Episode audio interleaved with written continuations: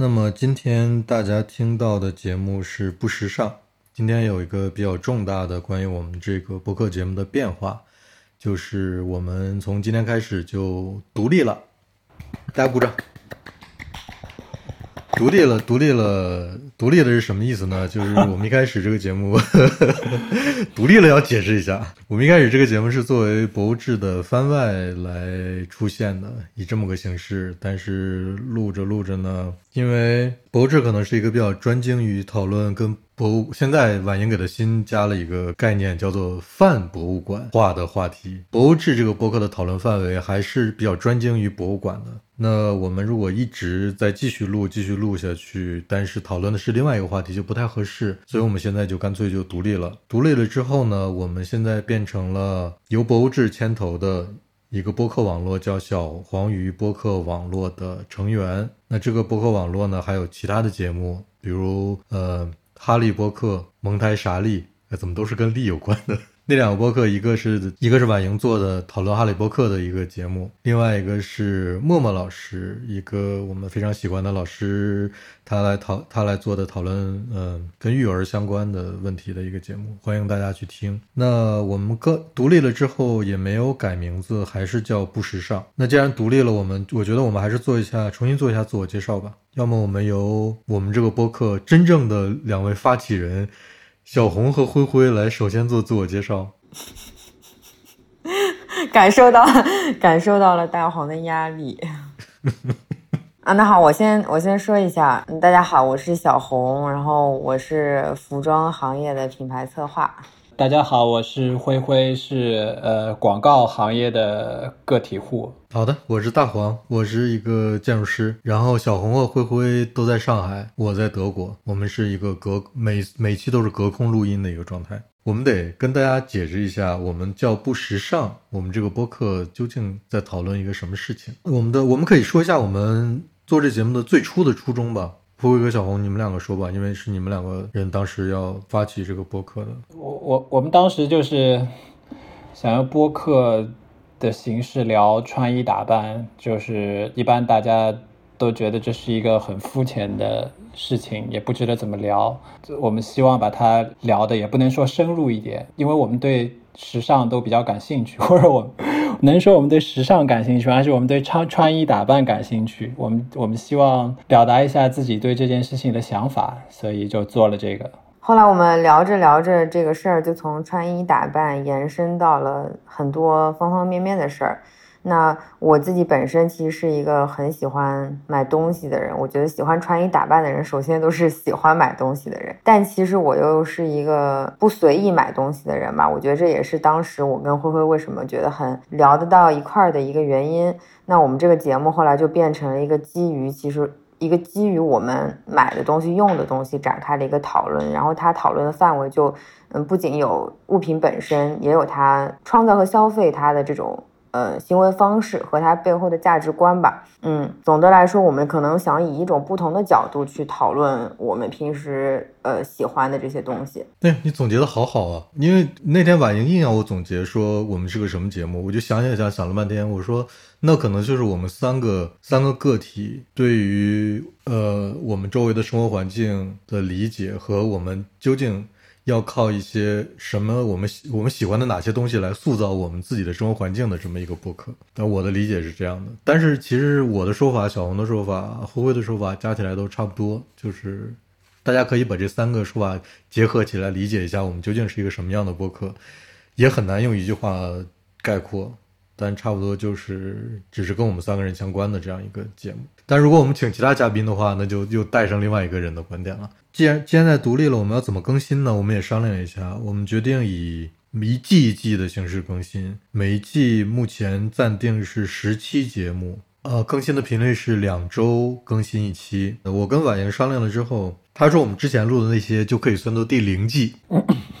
从这一期开始，我们是第一季的新节目的第一期，所以我们这一期就是第一季的第一期节目。好，那我们新的一季这十期节目大概的方向之前也讨论了一下，就是我们会聊一些跟生活中的行为有关的话题。这些行为可能不仅仅是购买行为，但是是，比如说我们这期要聊的话题是我们是怎样买家具的，然后下一期的话题是我们上班的时候穿什么，我就先预告了，那就是这类的行为的跟行为有关的话题是我们这一时期的主题。那接下来第二季我们可能会换一个，如果有第二季的话，我们会换一个主题来聊。好，那我们就开始今天的节目吧。嗯，那其实我们很早就要聊跟家具有关的问题了，就是我们在聊我们在录上一期节目的时候，突然扯开了跟家具有关的话题，就停不住了。然后我说打住打住打住，我们单独录一期。那我觉我觉得这个缘起可能要说是小红装修房子，对吗？嗯，算是吧。那你先聊一聊你装修房子以及买家具的这个问题吧。嗯，这样说好了，就是呃，我自己呢，可能比较也喜欢一些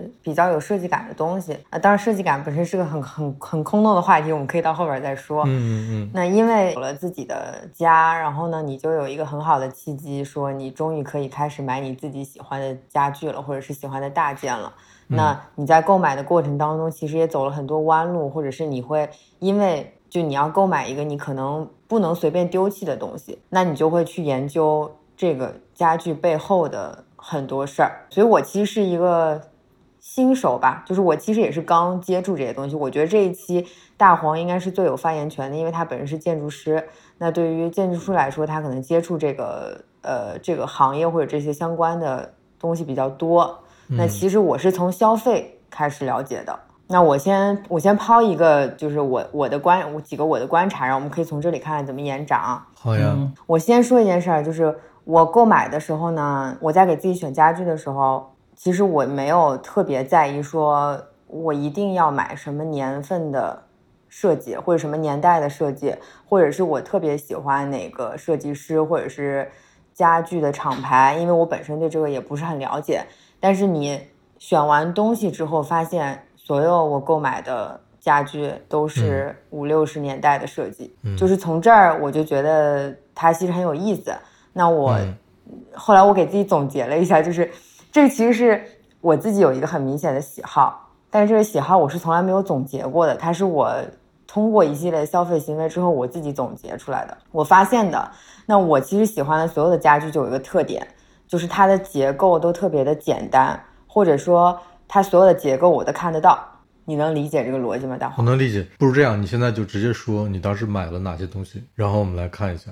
嗯，我我举个例子好了，就是买沙发这件事情，因为大家都会买沙发，但是沙发它本身的结构其实有很多种的，对吧？我喜欢的所有款式的沙发，当时就是拿来去做选择的，它都是首先有一个非常基础的框架结构，就是它是一个框架，在这个框架上边。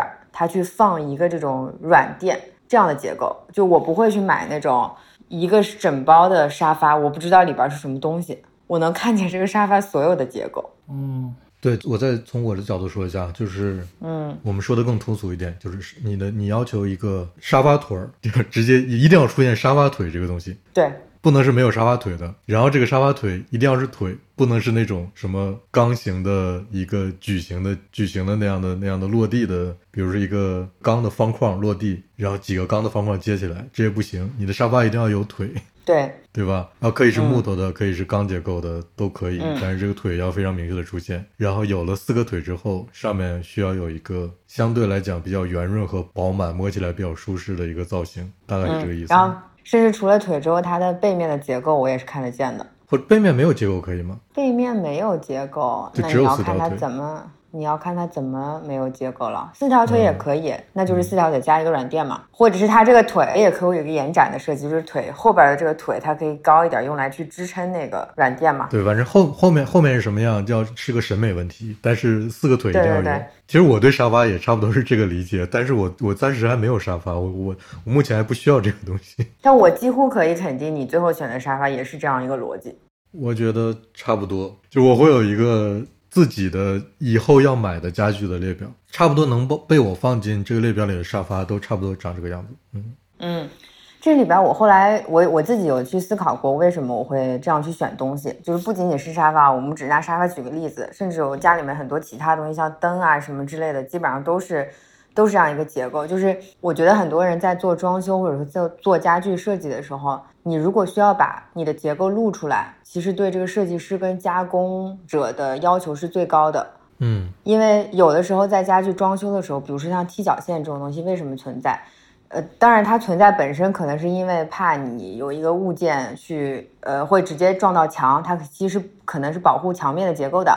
嗯，但是因为有踢脚线这样东西的存在，所以很多人在做那个呃墙的最下边收口的部分的时候，它其实不需要做的很细致，因为它最后会有一个盖子。对踢脚线的最重要的目的就是封那个直角边儿，把所有的瑕疵都掩盖住。它本来的目的是因为这个嘛？我以为它的目的是因为有了踢脚线之后，你很多物件就不会直接撞到墙。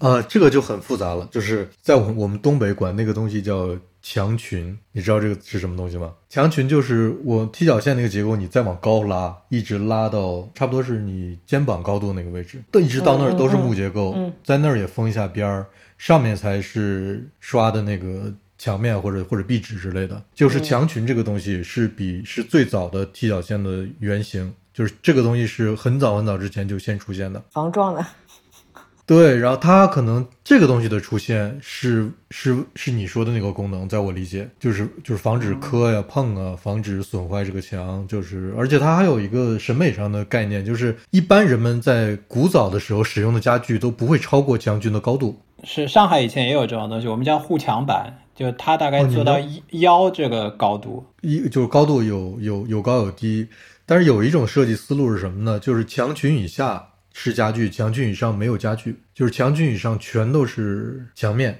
这是一个设计思路。因为早年间所有的家具都是木质的嘛，然后墙裙也是木质的，所以大家所有木质的东西都在这条线以下，这是当时的一个思路。就是你会看到很多那种以前的老照片，或者现在你能看到以前的老房子，它基本上它的柜子也是到墙裙那个高度的，上面就摆个花瓶，嗯花瓶就是和墙是一个是一个概念的东西，墙面就花瓶和墙面是一个概念，那个下面的柜子和墙裙是一个概念，这是一个空间上的分割啊。但这个事儿后来应该因为人的居住环境越来越拥挤之后被打破了。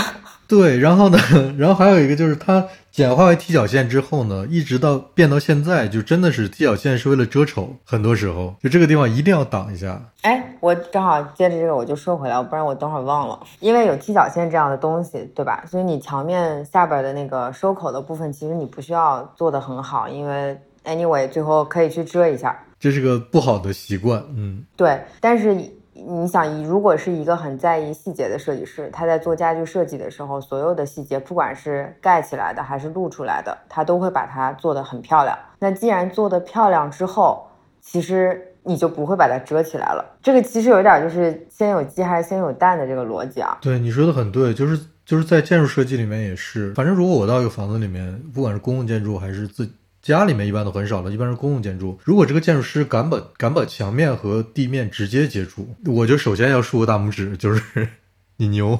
然后我就要看他就是是怎么接触的，怎么能做到这一点。比如有的人真的是会两种材料直接撞到一起，他的那个边处理的很好。那有的人就在那留一条缝儿，那有的博物馆会故意留一条缝，缝下面放一些设备，比如说有的时候通风换气是在那儿之类的。哦，啊，就就是就是想法不一样。但是如果敢这样做的，他必须要施工非常非常的漂亮才可以。对我装修的时候，就是因为不喜欢那个踢脚线，所以我就要求墙面跟地板要直接接触，接触的地方中间要留一个固定距离的缝，然后工人就疯了。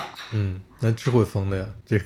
对，但是呢，我现在回过来看，我住这房子住了两年了吧，我回去看完全没有必要，因为踢脚线是有它存在的价值的。就是我现在有什么东西碰到快碰到墙的地方的时候，尤其举例子啊，其实我不用扫地机器人，但是我觉得这个事儿可能大家比较容易理解，就是扫地机器人去给你 就是清理的时候，它会直接撞墙。嗯如果你有了踢脚线，它就可以先踢脚线，它就不会破坏你的墙面。嗯，所以我后来觉得我的这个坚持是完全没有必要。对的，这是踢脚线很有很有价值的一个地方。然后其实你的椅子也是按照这个逻辑买的，是吗？餐椅。对，椅子是我我最不能接受的，就是那种呃外边是软包，然后里边看不见东西的那种椅子。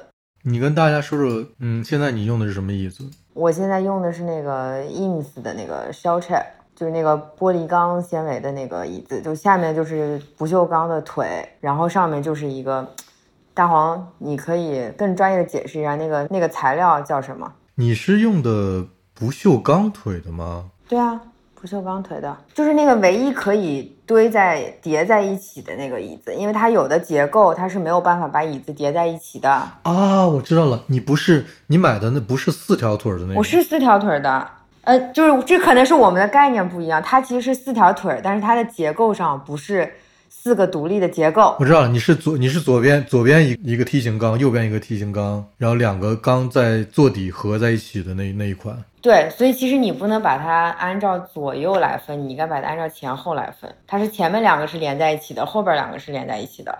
呃，是在是在那个 座椅下面的那个位置是前后前面两个连在一起，后面两个连在一起，但是在地面是左边连在一起，右边连在一起。对对，非常精准。这个播客是需要人有非常强大的想象力的。我们在 show notes 里面会把我们提到的所有的椅子也好，其他家具也好的图片或者信息附上。嗯，对我当时选这个腿，就是因为这个腿它可以叠在一起啊、所以它的结构其实跟我选的沙发是一样的，就是我是能看到腿的，然后也能看到腿跟它的椅面之间的那个连接，它是有一个固定的不锈钢的模块，然后把它拧在一起的，就所有的结构都非常的清楚，我能看到，就它给我一种安全感。然后我我跟你说，我为什么不记得你们家人哪把椅子？原因是这把椅子真的太常见了。啊，就是我坐进去之后，嗯，我知道是这把，但是我不会记特别的记得你家是这把椅子。对我印象很深，因为我会看那个，因为我我我会看腿，因为每一个腿我都觉得，就是我自己有偏好，所以我对那个腿印象很深。它有很多种不同款式的腿，但是这款椅子本身实在是卖的就就就太好了。基本上在我看来，就是如果你这么说吧，就是我不知道国内的麦当劳最近有没有做这件事情。呃，德国这边，我我起码在两欧洲这边，我起码在两个国家已经看到了，就麦当劳开始把他们的一些门店的家具换成 Vitra 的了。哦，是吗？对，然后椅子就是用的这这一一套椅子。这个我是怎么发现的？就是我有一天就进麦当劳，我我这个事情我已经看到很久了，但是我我就认为麦当劳是用的一个设计跟 Vitra 很像的这款椅子很像的另外一个椅子，因为麦当劳在我以前是是是这个概念的。他们以前用的椅子真的就是乱七八糟的感觉，就像家家具城里随便挑的一把椅子。然后那天我我就很晚的时候在一间麦当劳里面转车的时候在那等着，我就特别神经病的把那个旁边我旁边那把那把椅子拿起来，然后翻了过来。我看他那我要看他那个标，我这个行为应该在周围那些同样吃麦当劳的人里面应该很奇怪的。然后我就发现，哎，这个是正版的，我当时就惊了一下。我当时想的脑子里过的第一第一件事就是。麦当劳终于开始购买符合它的商业地产价值的家具。呃，因为因为麦当劳所所有的麦当劳商店的位置都是那种特别贵、特别贵的地段嘛，然后 你终于开始买符合这个地段价值的家具了。然后他他，但是他买应该会很便宜，就他买这么大的量的话，但即使如此，也也是一个很贵的选择了。再便宜也没有他买盗版的便宜。对对，但是他他现在我能我见到的都是白色面儿，然后木头四个木头腿儿的那款。啊，对他他的选择应该是最终选择是这个，但是这从另外一个角度说明这个椅子有多畅销，就是它是一个很好的选择。有的时候这些我觉得设计师家具它已经畅销到不不特别关注家具的人，其实并不知道它原来可能是一个很知名的设计，或者是很一个很经典的设计。大家以为就是那种啊、嗯，反正就是一个很普通的椅子这样。嗯，然后你你你另外的椅子呢？我还有一个那个 armchair，就是扶手椅，就是属于我觉得有点走了弯路，我现在不是很喜欢它的对。这个故事，这个故事你给大家说一下。就是我们刚刚开始选家具的时候，可能那首先我购买家具的方向，我买的是老家具，我没有去买新的家具。就是你之前那四把 M 四的椅子也是老的是吗？对，那也是老的，是老的那个 Herman Miller 的，八十年代的 Herman Miller。它其实其实老的跟新的价格差不多，甚至老的就老的可能就是贵，可能也就贵几百块钱，就是价格不是差别很大的。但是我本身因为也比较就喜欢就是旧的东西，如果有旧的选择，然后价格又差不多，我可能就不会去买新的。新的质量会比老的好吗？用的材料什么？那我就不知道了，问一下问一下大黄，看看麦当劳那个质量好吗？我其实没特别留意，就是你们家里那四把是质量有没有跟现在，因为现在是 Vitra 在生产吗？除了 Vitra，应该 Herman Miller、Modernica 应该都在做。对，这又是另外一个话题。我今天本来想跟大黄问问这个事儿。就是那设计师跟家具厂牌之间的关系。那你有查其他牌子的价格和 Vitra 现在的价格的有什么有什么区别吗？价格我没太我没太关注。Vitra 现在卖多少钱一把？Vitra 三四百欧吧。嗯，那我觉得差的不是很多。其他的差价，我觉得基本上是因为进口啊各方面的税造成的，是吧？因为呃三百到五百吧，就这个区间吧。嗯，差不多这个区间。嗯。因为我现在能接触到的这一套椅子，就它这一套嘛，因为它有那个椅面儿。它有几种，就是有的是不带扶手的，有的带扶手的。然后它的那个底下的那个腿儿还有几种，有钢结构的四条的，有木结构的四条的，也有钢结构的，像小红的那把是下面弯弯绕的。就它有好多种，但是但是这个都都在我看来是一个系列的。我能接触到的基本都是魏团生产的。而且我们公司如果是我们事务所如果给甲方提供，就是我们会给甲方提供包括椅子，有的时候了，有的项目会。包括椅子的建议，以及其他更多的其他家具的建议，就这会有一个专门的一个列表。呃，如果我们推荐的话，也这一系列椅子也会推荐 t r a 的，其他的牌子我没太了解过。因为这个事情是这样，它是比较复杂的。事务建筑事务所会定期收到这些牌子的手册，就是每一年的产品。如果我们有需要呢，我们可以也也可以问这些厂生产商去要。就他们也会给我们寄这些提供这些原材料的，包括家具公司，然后比如说瓷砖公司也是很重要的，呃，然后其他的各种材料的，比如墙面材料、木材，还有那个漆，这些厂商都给我们提供各种各样手册。像我们事务所就会有一墙，就专门用来放这些厂商的资料的。当我们在设计的某一个阶段去给甲方做具体的。涉及到具体这些材料的厂商的那个阶段的时候，我们就会给他告诉他究竟哪些需要用哪些东西。这个时候我们就需要翻那些手册。那话说回来，就是你那两把扶手椅，你不满意的地方在哪儿？嗯，大黄你应该比较清楚，就是你当一个椅子它是木头跟皮拼接的时候，它有一个皮的收口的问题，你知道吧？就要收进木头里，对，就它收边的那个地方，它要去处理。然后呢，我一开始买这把椅子的时候就坐了一下，觉得挺舒服的。我们是在一个就是巨大的仓库里面，里面都是老家具。我们觉得那个它首先的那个外观也是比较符合我需求的，就是我能看见它所有的结构，就是木头结构，然后上面是有这个软包的垫，然后靠背那地方也有一个软包的垫，然后也挺舒服的，我就买回来了。然后后来你慢慢的去。看家具很多细节之后，就发现它其实，在皮的收口的地方做的很差，它就是用那个订书机这样订了一圈。但是当时我没有，其实就我没有想到要去看这个细节，我只看了它整个的结构以及它的舒适度。只是后来你看多了之后，就会有一天突然发现它真是有一圈 毛边的那个订书机。但是你怎么能看到订书钉呢？它不是应该是收到一个木头的结构里面去吗？对，但是它是，我是能看得到订书。机的，我觉得是因为，呃，因为是老家具，所以它这个皮的部分它其实是换过的。然后换过的时候，它有可能，我不知道这个跟工艺的前后有没有关系啊？就它是不是后来去换这个皮的时候，它就可能只能处理成这样了。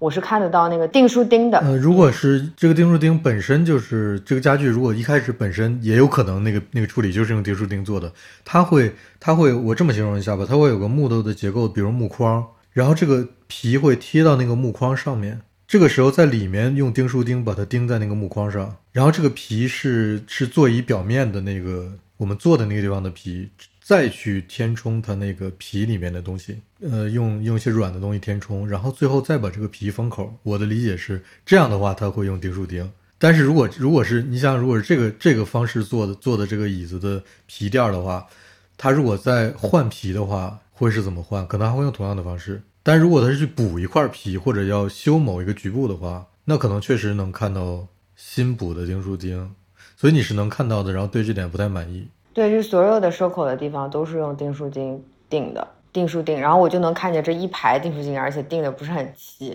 嗯，就是他一开始的意愿是这这排钉书钉应该不会被你看到，但是结果就是你看到了。对啊，但是也是因为我买的比较早嘛，刚开始的时候我其实没有想过这个细节，也是后来才看到这个细节的。然后从这件事情之后，我就不太会随便买，就是你不知道设计师或者厂牌的这种中古家具了。它是在正面吗？订书钉不是在背面，你不是要翻过来才会看到是翻过来，所以当时买的时候没有看到。啊？是要翻过来，嗯。对，后来因为买回来之后才发现，这个订书机就是这个边缘的处理不是很好。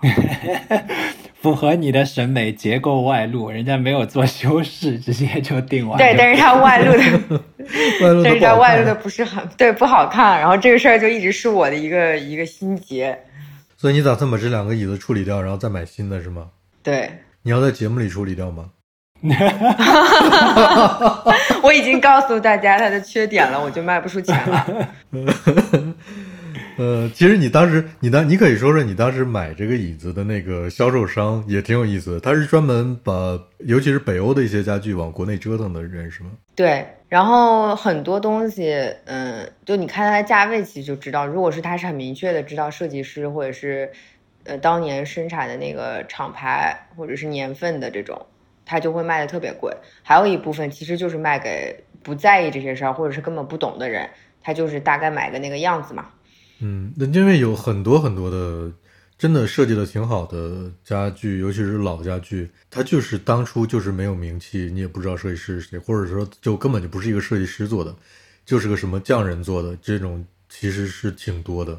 对对对，应该也是有的。所以其实很多呃家具都很好，但是你可能看的时候，它里边也有，就是它里边的水平也参差不齐嘛，所以还是得自己看一下。你看我就是没选好。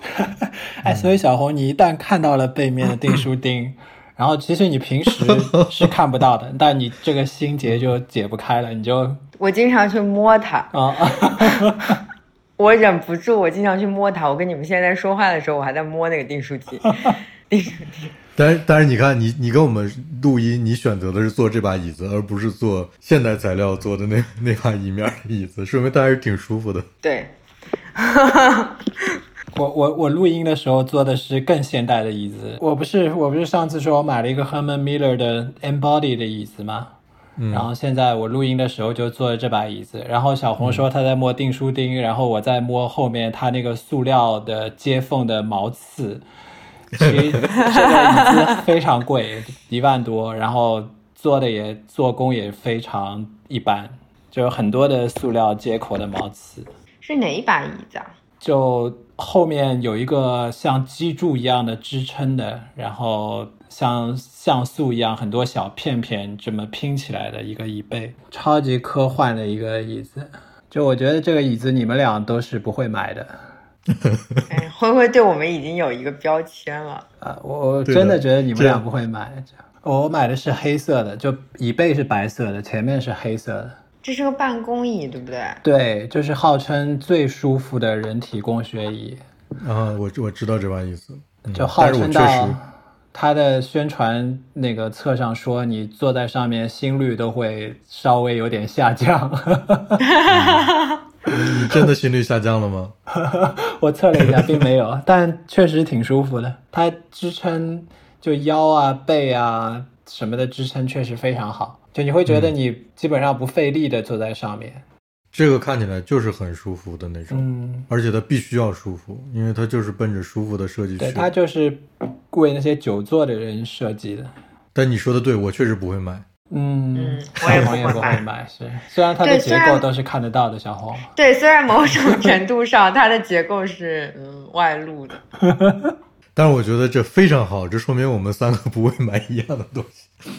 嗯，会不会买这个椅子的目的是为了，就是为了舒服，为了功能性。因为我也我我不能说它难看，但它确实在家里面会非常突兀，就是这么一个东西，就跟什么东西都不搭。对，而且它很大，存在感太强烈了。对它看起来就很大，甚至有点像那种牙科医生让那个患者坐的那种椅子的那种尺寸。嗯，但那时候我想换一把椅子，我想到的就是我要找一个舒服的椅子。那我喜欢那些设计的椅子，应该就是做不到它的舒适程度，所以我就为了舒服选了对，它。但是你但是你知道我看到这把椅子，我有一个什么反应呢？就是这是一把相对来讲比较宅的人的椅子。对啊，就我就是像像那种嗯打电子游戏的那种人会买什么电竞椅啊，就是长这种样子的嘛。就是你们家里面没有其他家庭成员，我是这个意思。哦哦哦，为什么呢？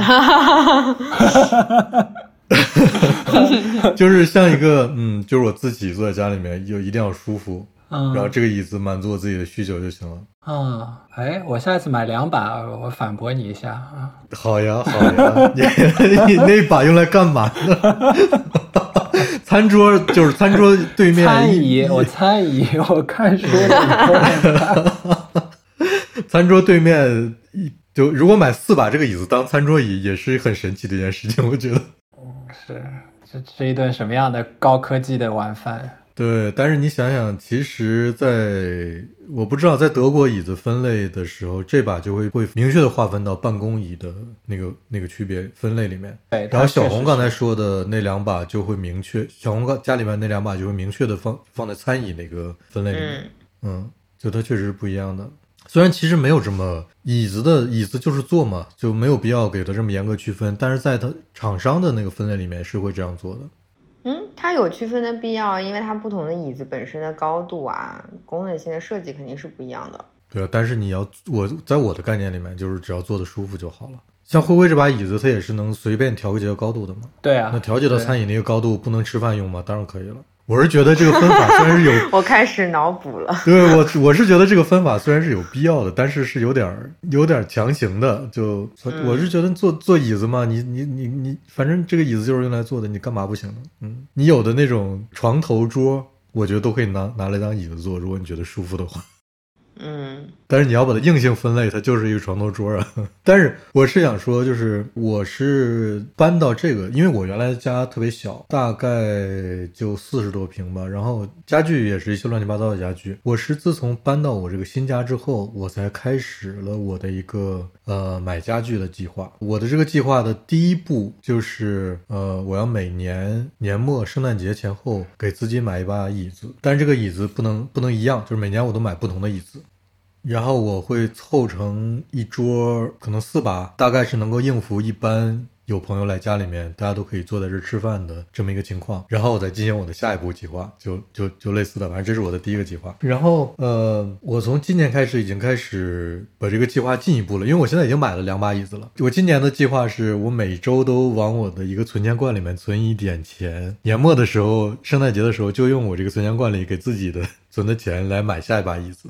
就是 是这么一个很事儿的过程。然后起初呢，就是也也没有那么刻意的说我就要做这件事情。起初是因为我我的事务所下面就是一家家具店，而且是德国挺有名的一家家具店，它的位置正好就在我们事务所那楼层的下方，就是我的工作的楼板下面就是那家家具店的展厅了。他们会在圣诞节的时候有那么几天是打折的。我买第一把椅子就是我我我我来这个事务所工作，然后正好遇遇到他们的打折，我就进去看，我觉得哎这把椅子挺好的，我就买回家了。呃，从此以后我就觉得每年圣诞我都可以买一把，然后我就开始了这个计划。我买的第一把是那个 Har Hansen 的，它叫 CH 三三 T，它是瓦格纳设计的，但是我发的这个是全木头的，我买的这把是棕色的木头的，但是坐垫是皮的，就是我觉得这个做的还比较舒服。当时是这样，它摆在那有两把，然后如果两把一起买呢更便宜，但是因为我就是想要每一把都不一样，家里面每把椅子都不一样，所以我就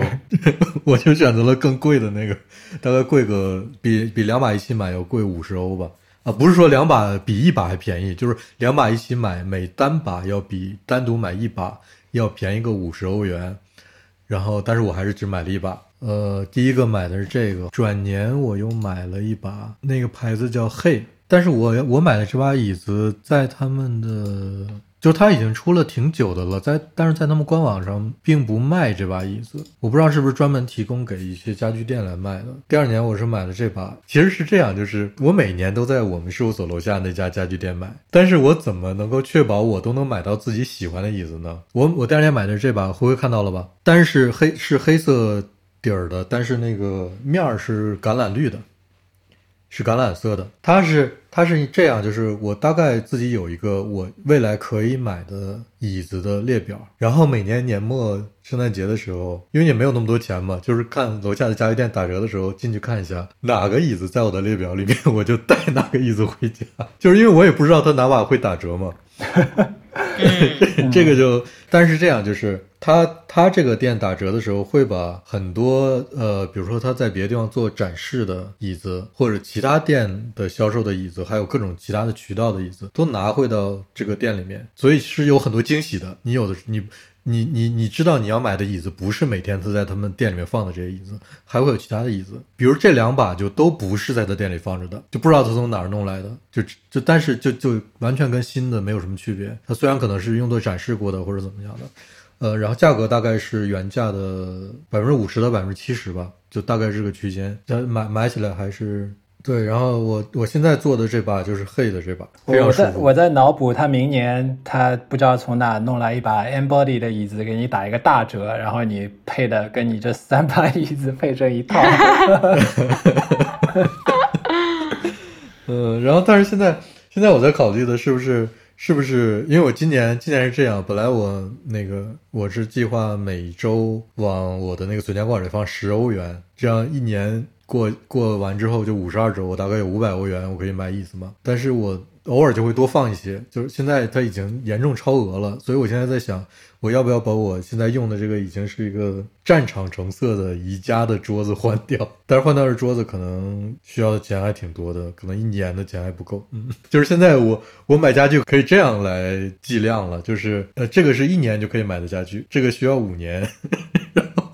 就是计量单位用年来计量，但是有有一点是我觉得我们现在就可以聊的，就是我们是怎么怎么看待买家具这件事儿的，就是我们上学的时候是怎么看待的，以及现在我们有了比较稳定的一个居住环境了之后，我们是怎么看待的？我觉得这是有区别的。比如说就我自己来说，我上学的时候那我，我基本上首选家具都是宜家的。你说的这个上学的概念，可能。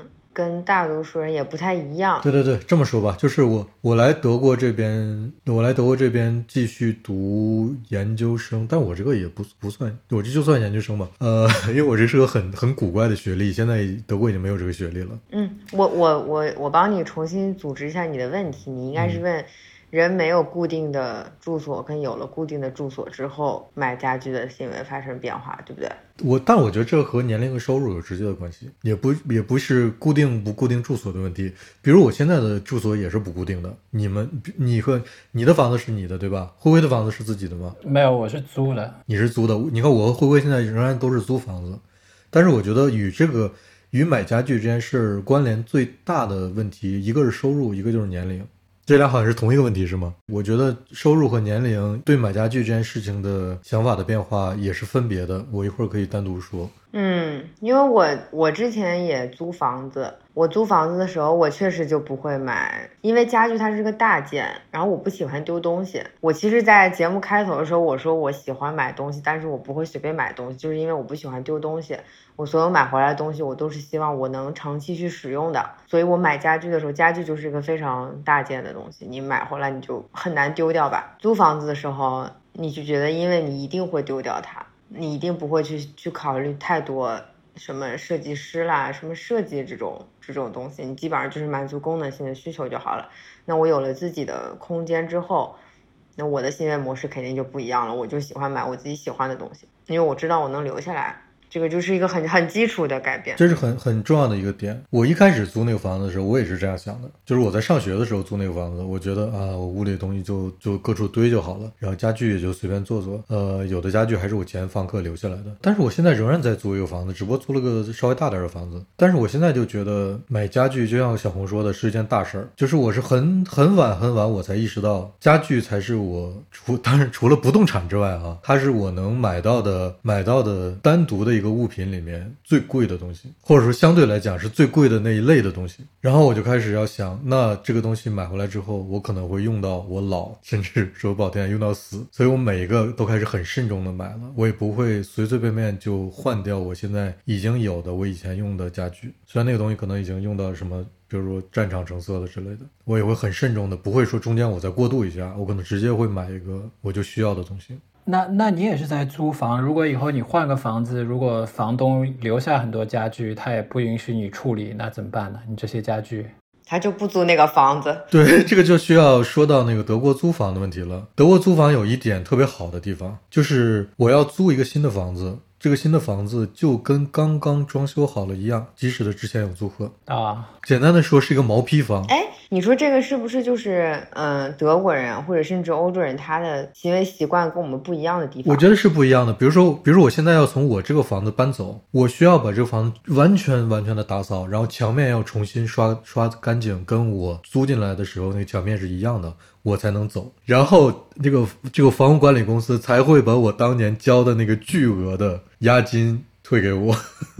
嗯，嗯，这样挺适合你。嗯我觉得这是这是习惯上的不一样，嗯，因为国内租房子好像好像就是，如果你租房的话，我会默认你拎包是需要租一个带对拎包入住，需要租一个带家具的房子。但是德国人租房子，就是因为德国人是有的有很多人是一辈子都租房子的，我不能说很多人吧，就是大多数德国人都是一辈子都要靠租房生活的，所以他屋里面所有东西是要永远跟着他走的。这跟我现在的状态也差不多，就是我现在屋里面所有东西都是要跟着我走的，所以我我基本上就是一个跟买了房差不多的一个状态。那你这是因为环境非常适合你这样生活，你在国内其实比较难，是因为这边人本身呃就是变动也比较多，所以大家都希望说可能可以拎包入住吧。那房东也会觉得说，因为大家都想拎包入住，那我肯定是要提供基础的家具，才比较好租掉这个房子。所以在国内真的是，你只有买了房之后，你可能才会有一个这样的心态，就是我要买一个我能用很久的家具。这个是我当时，我当时是因为就是家具啊这些事儿，才下定决心要装这个老房子的。因为这个我现在住的这个老房子是老朱他们家里留下来的一个房子，然后是就非常非常久的年年代了，然后改造它本身就是一件非常麻烦的事儿。然后我就是因为不想再搬家，然后换家具，想拥有自己喜欢的家具，嗯，我才下了决心说一定要自己装修住自己的房子，就是为了能够装下我喜欢的东西。这个房子也是有差不多一百年吗？有吗？嗯，差不多还是还是两二几年、三几年的房子？一百年差不多。二几年、三几年的是吧？对，那我我这个房子好像是一九零五年的，也差不多一百二十年了。现在我住的这个，但是我搬进来之前，呃，重新完全重新的墙面和地面都处理过，所以我搬进来的时候就是很舒服的一个状态。但是你说的这点，其实我之前在博物志里面哪一期我和婉莹也聊过国内国外租房的这个，就就是中国和德国租房这个差别，还是我觉得还是跟人的，就像小红刚才说的，跟人的那个对于对于租房这件事的看法有关。国内很少有那种租进去之后是个毛坯房的房子，基本上我觉得基本上是没有的。嗯，有的话会非常难租。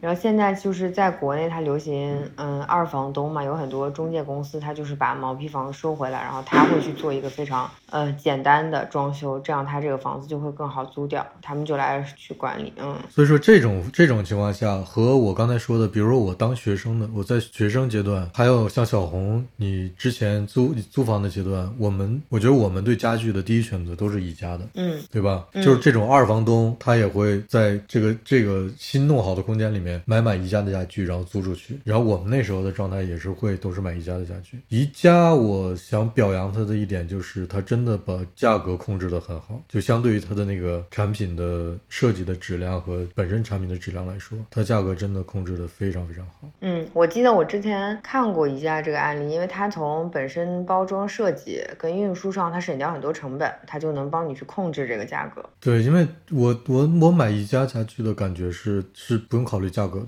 就可以随便买的那种。但是现在你像我。